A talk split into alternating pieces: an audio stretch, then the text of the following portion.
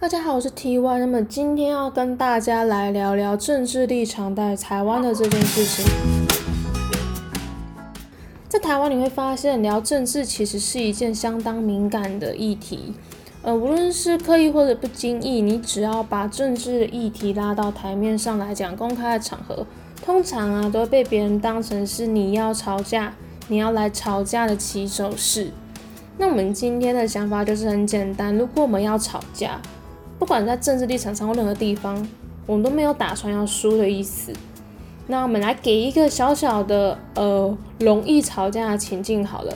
当今天也是说你不打算侵犯任何人，但如果有一个人他来质疑你，你的国家不是你的国家，那该怎么办？那我们这边要先讲，我们这边所提到的这一个你的国家不是你的国家。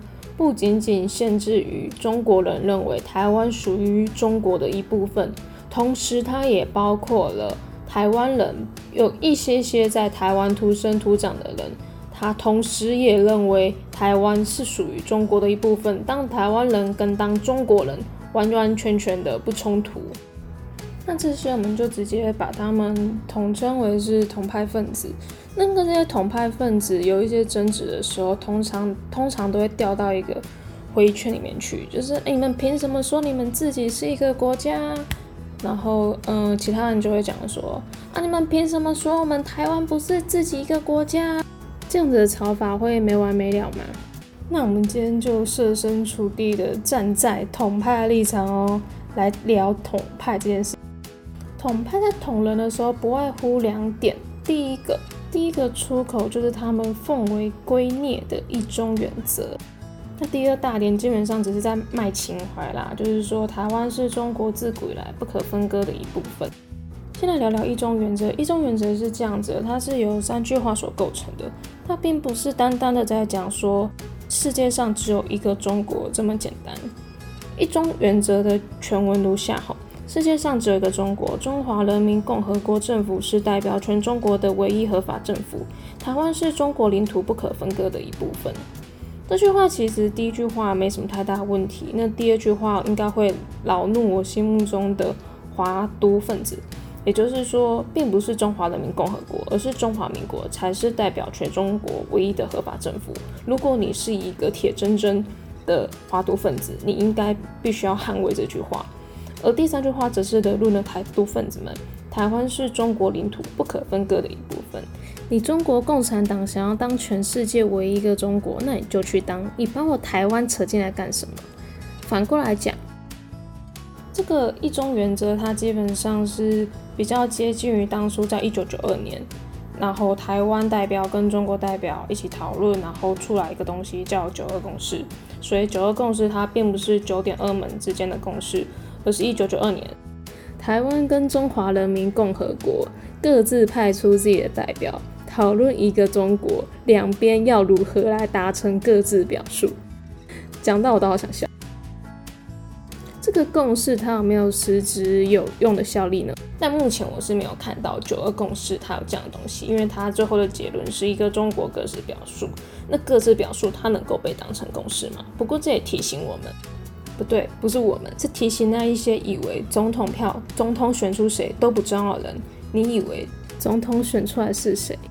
政府高层有哪些人组织在一起去跟国外做任何对话，都会是安全的吗？你以为他们都会与全台湾所有的公民的利益作为最优先的考量吗？这让我们不禁去想，到底是年轻人的思想比较单纯，还是一些长辈的思想更单纯？总之，目前我们可以看到，基本上一中原则它应该是没有在国际上面被视为是一个有效力的原则，因为中国它一直以来，它所对于台湾的态度都是希望和平统一，但不排除武力犯台。那代表是说，它并不是基有我们国小的公民课本所教你能够使人民就范的一些基本力量，它不是用道德啊、公德啊，或者是法律。来强迫你遵守，他则是要使用军事的力量来强迫你遵守。我们今天跟小朋友讲话都会说，如果你说不过人家，你才会去打人家。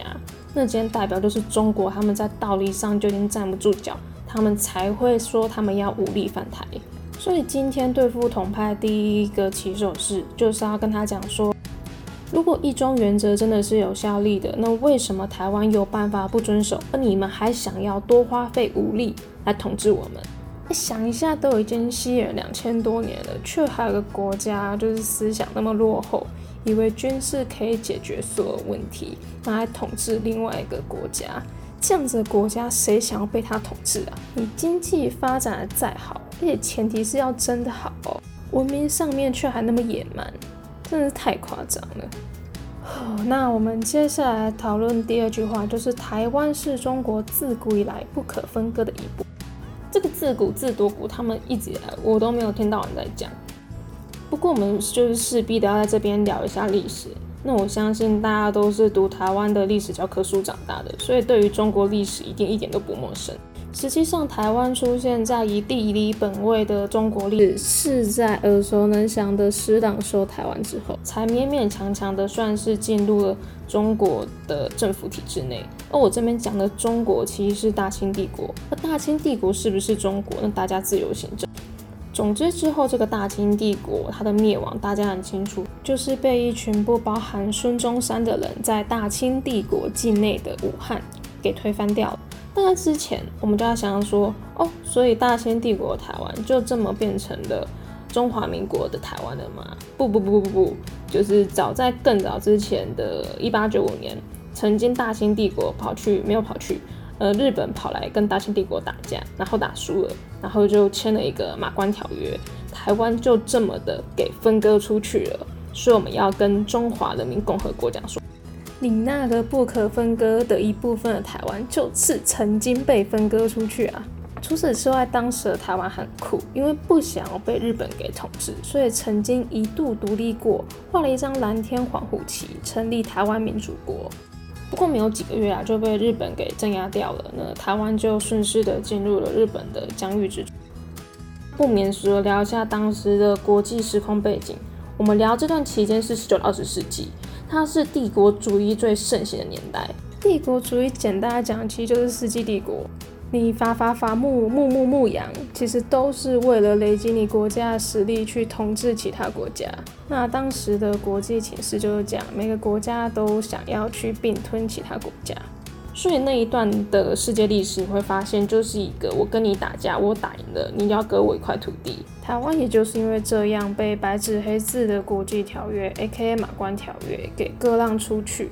这边我们赶快快转一下，二战时候的中国，也就是中华民国，那我们之后简称为中国一号。中国一号它是在战胜国那一方，而日本它是属于在战败国那一方。那依照我们刚刚所讲的帝国主义的逻辑，那是不是台湾就应该要被割给中国一号呢？这是有可能、有可能、有可能的。这边我讲了三次有可能，代表代表就是没那么简单。但我们之后再讲这一部分。那另外一个最大的重点是我们这边也在讨论战后台湾日本离开之后的台湾的去留这个时间点哦。我们的中华人民共和国小朋友至今还没有出生，还没有建国。总之，不管台湾有没有可能被呃被割给中国一号，大家要了解，当时台湾是从大清帝国分割出来给日本的，所以基本上台湾没有办法割回给中国一号，因为台湾不曾经是中国一号的领土，它只是曾经是大清帝国的领土。但我们先不要分那么细。总之，二次世界大战结束之后，中华民国也就是中国一号的确来台湾卡了位。随后，在中国一号的国家内部发生了内战，也就是有一群人呢想要成立中国二号 （A.K.A. 中华人民共和国）。然后不得不说的就是中国二号基本上战打得不错，他把中国一号就是逼到没有办法，家当捆一捆，那就嗯。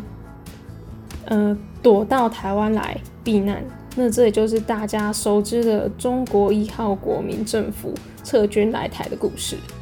基本上，我们很难说中国二号其实打赢了这场国共内战，或者是中国一号的确是战败的一方。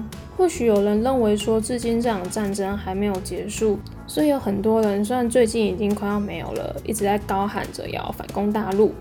总之，你会发现在我们讨论台湾到底是谁的的这件事情的时候，台湾呢，它跟中国二号的关系应该是落在有跟没有之间。那我自己讲完这个故事这一串故事之后，我是觉得偏向没有更多一点。总结一下，台湾从大清帝国开始就一度的被割出去独立过，给其他国家统治过。在台湾真正主权未定的时期，却是中国二号根本就还没有建国的时候。如果我们退一万步来讲，我们假设中华民国如果真的拥有统治台湾这块土地的主权，我觉得中国二号应该以示慎重，将台湾是中国自古以来不可分割的一部分，改为台湾是中华民国自古以来不可分割的一部分。但这个自古其实也不是自建国开始，也是在二战结束之后。假如中华民国真的有台湾的统治权，这件事情成立的话，中国二号才有机会这么讲。那我们再换换换句话说，如果中华民国没有一个国际条约真正赋予他统治台湾的权利，像我们之前所说的马关条约那样子具有效力的国际条约，那么中国二号应该自始至终都没有机会去抢夺中国一号自始至终都没有的疆土，也就是我们的国家台湾。哦，我知道大家听到这边都会有个想法，就是说。我好像没有办法在跟一个同派分子吵架的时候，很完整的讲述这一段历史。但我觉得这段历史真的是无敌 fucking 重要，所以就一定要再跟大家强调。也是希望有机会的时候，请大家帮忙验证一下统派分子的历史到底是如何。那么从另外一个角度来看，如果你今天你遇到统派分子，可能会有两种人。第一种人，他单纯说他想要当中国人；那第二种的话，他是说他认为台湾是属于中国的一部分。这两个发言是完完全全不同意思的。一的意思基本上就是移民。今天如果你想当中国人，当日本人、当美国人，那你就去当。你不要在台湾用台湾的健保，然后花台湾的资源，再缴税给台湾政府。跟我说你不想当台湾人，这根本就只是傲娇而已吧。如果想移民，就拜托做出一点努力，好好的移民。那第二个就是完全不同层次的 level，他完全不管他自己是不是想当中国人，他就是在高喊台湾是属于中国二号的一部分。可以告诉大家，这个东西如果他有实际的作为的话，他已经犯了叛国罪。本来在台湾境内就是应该你所有的言论自由是在法律的保护底下，那这个法律能够实施，能够有效被实施，是因为被我们的民主政体所保护着的。你今天你的权利被民主给保护，那你却想要拿被保护的自由来攻击这种民主，这不是很蠢吗？换句话说，所有在台湾拥有中华民国护照人，你要知道，你今天光是拥有中华民国护照，在中国二号人的眼里，你就已经犯了颠覆国家罪。你我都是中国二号可以弃拿的潜在罪犯。我觉得从法律上的层面来讲。跟别人讨论或者是争论是比较有效的，因为很明显台湾有法律来保护我们的国家不被侵犯。如果有人侵犯了这个台湾的主权，这个人就是犯法，犯法就是坏啦。在台湾的法律之中，刑法第一百零四条，通谋外国或派遣之人，意图使中华民国领域属于该国或他国者，处死刑或无期徒刑。所以在台湾，如果有谁敢说为什么可以喊可以搞独立，却不能喊统一，那就是因为你犯法，我要把你抓起来，你最好闭嘴，而不是高喊统一。那反过来讲，这台湾人如果想要当中国人，你光是拥有台湾护照，你就在中国犯的法。你真的想要当中国人吗？你真的想要让台湾成为中国二号的一部分吗？讲到这边，希望大家能够多从法律上的层面，或者是历史上的层面，去好好的反驳那一些统派分子。那我们今天就生气到这一边，谢谢大家的收听，我们下次再见，拜拜。